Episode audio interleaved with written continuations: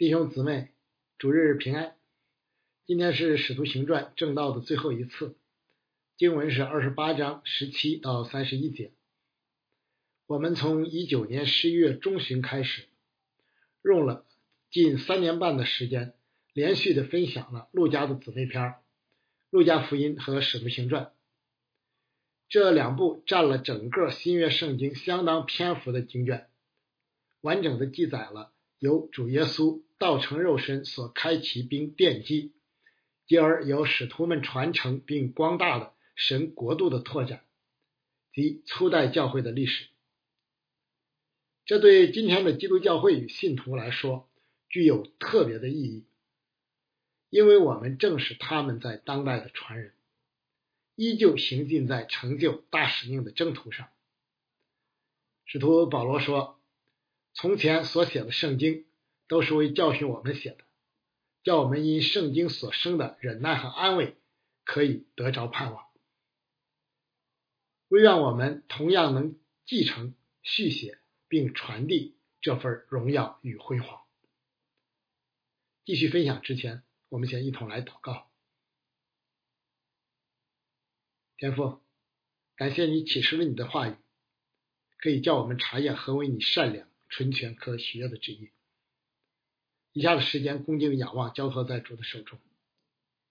求主将那赐人智慧和启示的灵大大的赏给我们，开启我们，光照我们，好叫我们看出你话语当中的奇妙。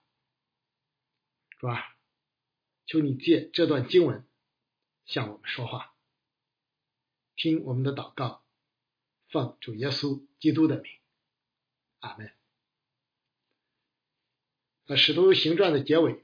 给人的感觉是戛然而止，很是令人意犹未尽。我们通常关心的一些问题，比如使徒保罗的结局如何，是否被无罪释放并前往西班牙传道，或是保罗与罗马教会的交往，是否会见亚居拉与百基拉夫妇等，都没有交代。两年多的时间里，路加只是简要的记载了。保罗初到罗马时与犹太人的两次会面，就以凡来见他的人，他全都接待，放胆传讲神国的道，将主耶稣基督的事教导人，并没有人禁止，结束了全书。我们禁不住想问：陆家这样写作的目的何在呢？我们应当记住。圣灵感动路加写下的，不是使徒个人的传记，而是神旨意的成就，是主耶稣与圣灵的工作，是神国度拓展的轨迹。使徒与教会不过是主与圣灵在一定时期内借以做工的器皿。这拓展的进程自那时开始，并一直延续。至今，直到主再来的日子，以属天的眼光和基督国度的胸怀，再来思想《使徒行传》的结尾，有没有令人登高望远、豁然开朗呢？以下我们就从目的、次序及效果的角度，来看看这最后的经文要对我们所说的话。以世俗之见，保罗是为自己的案件上告于凯撒而来到罗马的。但以属灵的眼光，路加的记载却让我们清楚的看到，保罗绝不仅仅是为证明自己无罪、为重获自由而来，乃是为成就神的应许，并为主耶稣基督做见证，或者说是为拓展。神的国度而来，正是在这个意义上，我们又称保罗的罗马之旅为其第四次宣教旅程。呃，这是保罗与每一个教会、每一个圣徒从主所领受的大使命。使徒行传正是以保罗与彼得作为代表，记载了他们不辞劳苦、建立。并兼顾教会的加美教宗，并以保罗来到罗马传扬福音，为主耶稣基督做见证为最后的高峰。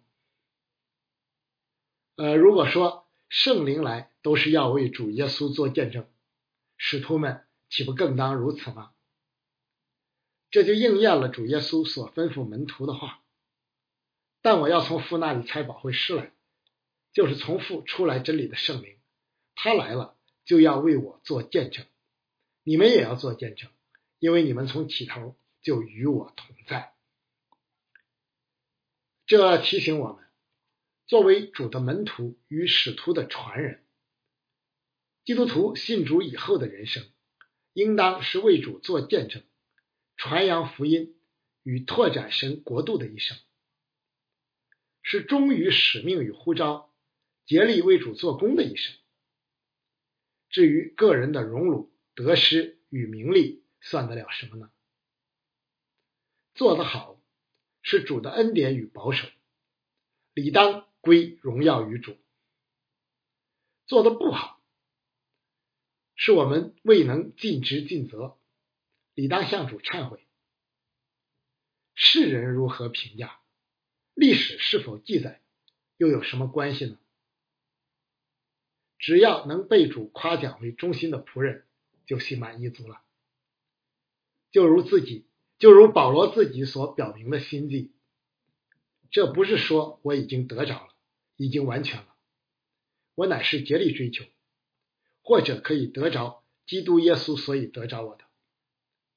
弟兄们，我不是以为自己已经得着了，我只有一件事，就是忘记背后，努力面前的，向着标杆直跑，要得神在基督耶稣里从上面招我来得的奖赏。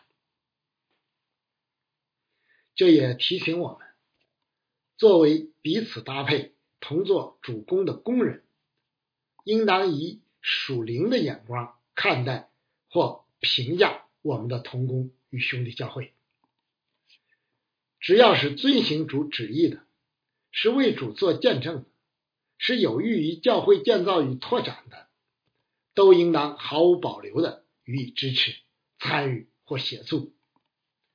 就像路加和亚里达古同样经历经患难，陪伴保罗前往罗马一样，对于征战或受逼迫的教会和同工，就更当如此。人很容易以自己的好恶与世俗的眼光去评判别人，也很容易受自己经历的局限。但圣经却一再警戒我们，不可彼此论断。意向不同，处境不同，回应不同，却都不应当成为教会彼此合一的障碍。我们常说以神为中心。有基督国度的胸怀，《使徒行传》的结尾就提供了一个很好的范例。既然是为见证基督、传扬福音而来，就应该按着神所启示的属灵工作次序，先是犹太人，后是外邦人。这是保罗一贯所遵循的。呃，故此。保罗一在罗马安顿下来，就首先与当地的犹太人接洽，要为主做见证，传扬福音。保罗尽管受命成为外邦人的使徒，一生致力于在外邦人中开拓教会，但却始终深爱自己的同胞。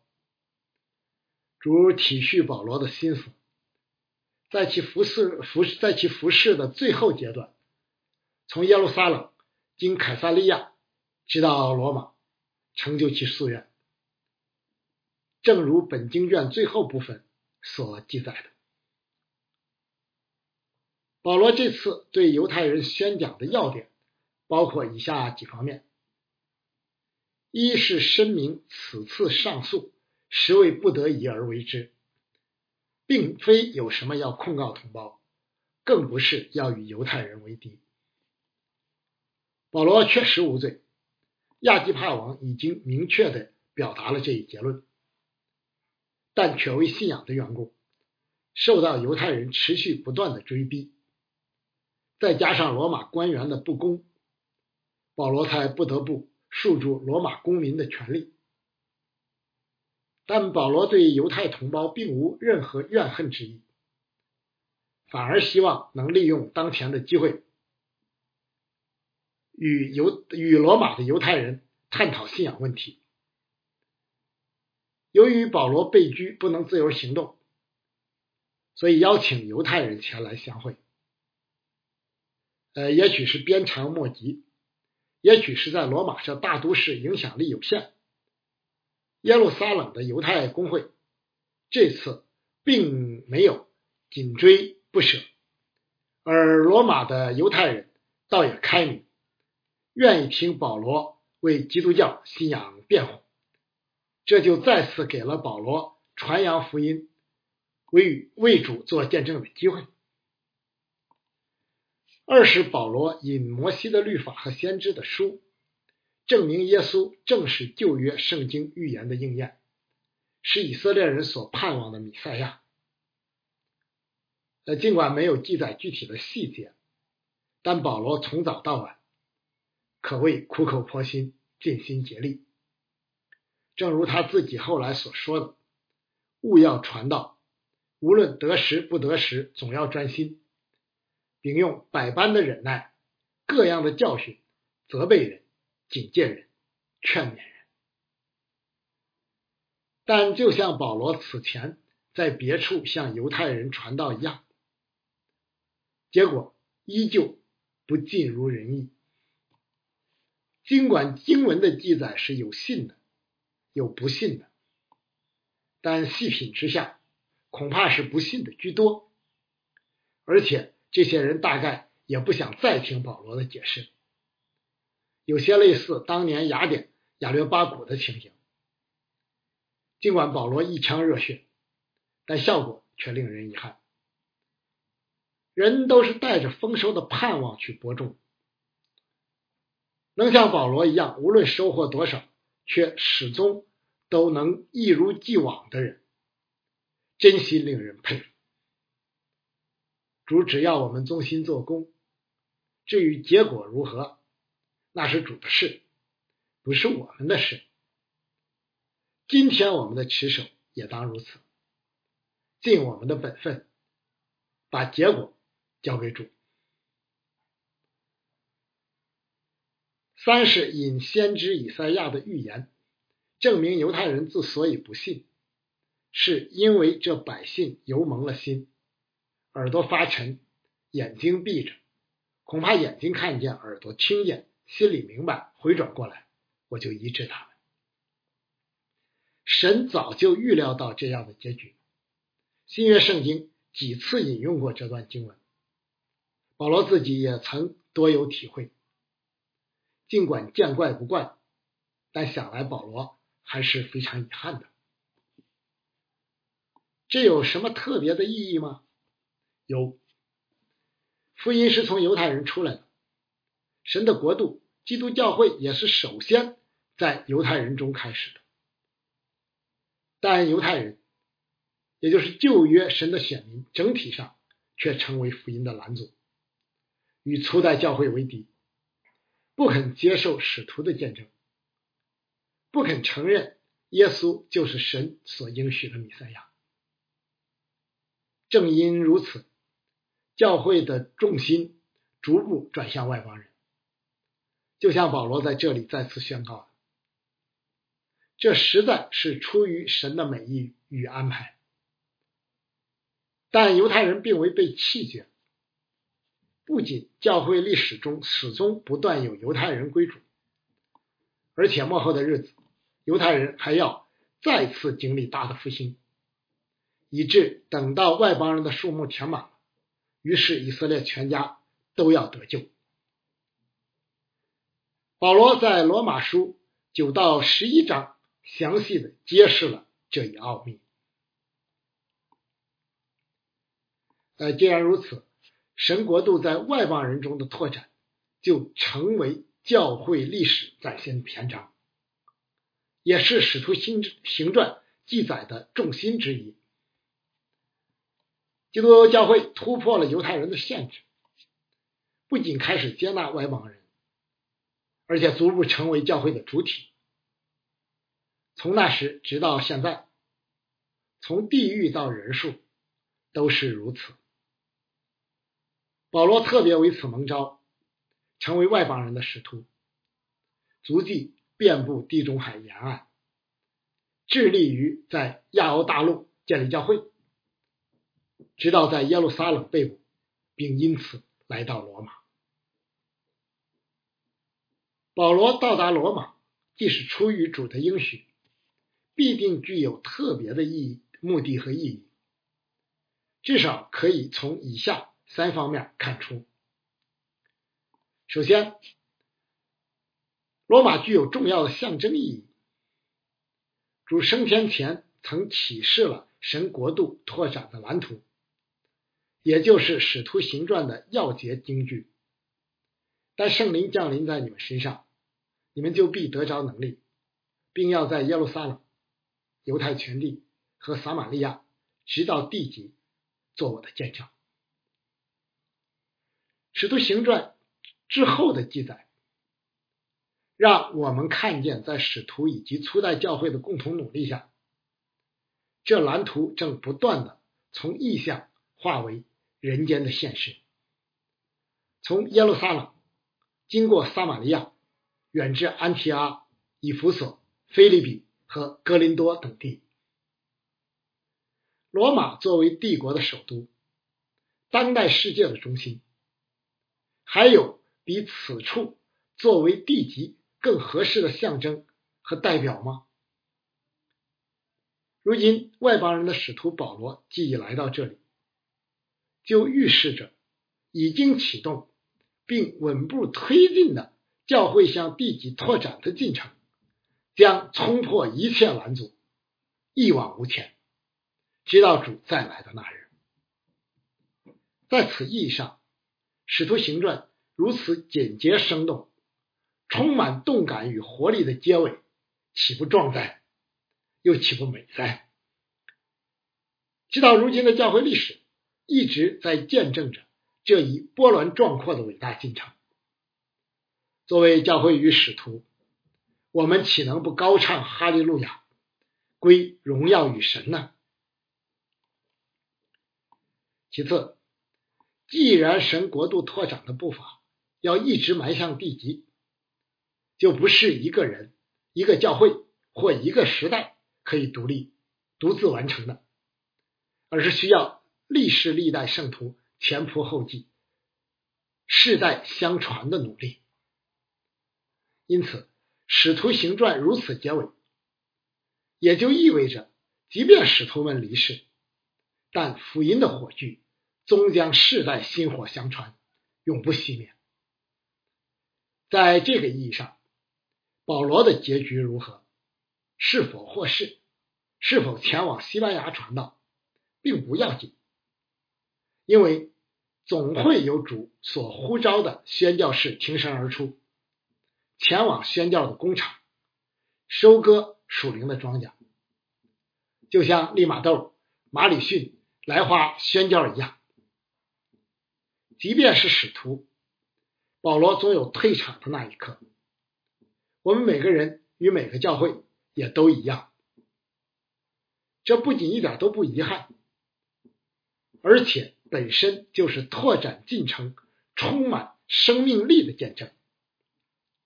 保罗后继有人，《使徒行传》依旧在续写，从欧洲到美洲再到中国，因为神的旨意与应许必定成就。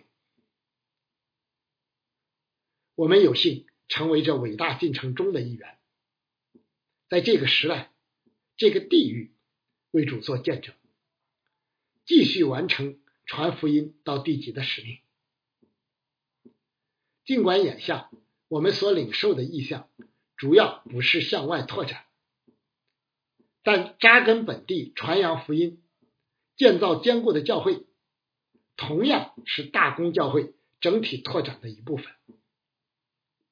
独尊耶稣基督为主，独尊耶和华为圣的信仰见证依然如故。教会建立在这里，就是向这座城市和这个国家，向这个时代所做的见证。